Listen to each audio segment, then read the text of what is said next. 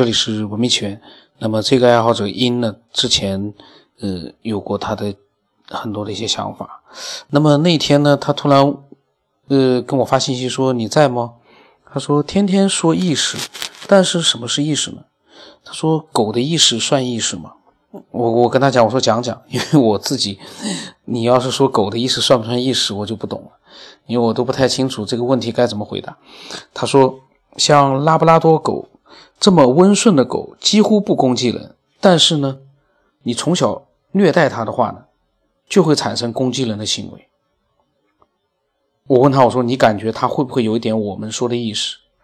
他说和很多小时候受到虐待的人很容易有攻击性人格差不多。他说我感觉呢，我们都是实验品，是更高的文明创造的意识，身体只是为了意识提供能量的。而且意识呢是可以批量生产的，通过生命体共有的基因就可以。他说，人和老鼠的基因相似度百分之九十九，人和老鼠不仅身体很像，意识也有共通的地方。这个身体什么地方像了？我没明白。我们人和老鼠在身体上怎么会像呢？哦，他说了，他说身体方面呢，老鼠几乎会得人类都会得的病，比如说脂肪肝、糖尿病、高血压、高血脂、癌症。他说意识方面的老鼠也有自闭症。那么这些内容呢，都是他发给我的，我并不知道他所发的这些内容是他自己的呃从网络上的了解，还是呃。这些内容都是比较权威的，经过科学家去证实过的，我也不太清楚。反正呢，我觉得我们都可以听一听，了解一下。他说，哺乳期的幼鼠呢会有自闭症，他们不和其他老鼠玩耍，对外界的刺激呢反应迟钝，和人类的自闭症一模一样。我说，那人和老老鼠的身体结构呢是不一样的。呃，我说人和老鼠的身体确实不一样的，那是什么原因呢？是排列程序吗？我当时不知道为什么会，呃，问出这样一个问题。他说呢，脑力方面呢，老鼠的记忆力和人一样非常强大，老鼠的记忆力在动物界是数一数二。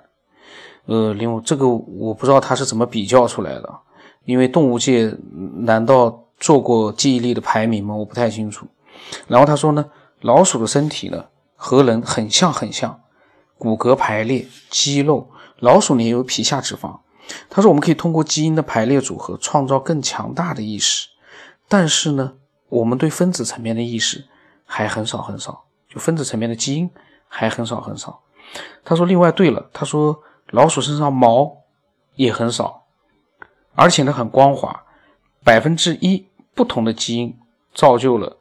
不同的意识，那么他这他讲了这些话之后呢，我们就没有再聊天了。那段这段时间，我看到他最后一句话呢，我突然在想，这个百分之一的不同的基因，假如他说的是正确的话啊，这个结论包括这个数字正确的话，那是不是就意味着其实最关键的就是那百分之一的基因呢？这是。这个爱好者英给我发来的呃想法，那么这些想法呢，呃不是很多。另外一个对老鼠呢，因为我不知道他对老鼠为什么会了解这么多，我感觉也挺神奇的。因为呃，可能难道他就是一个生物学的一个研究者吗？生物研究者吗？不太清楚，是也可能他是生物学家。因为我我总感觉普通人对老鼠他的了解可能不会这么多，那么它的内容就这么多，我也不知道该说什么。那么如果你有你的各种各样的想法和经历的话呢，呃，也欢迎你把它告诉我。微信号码是 B 幺五幺送八。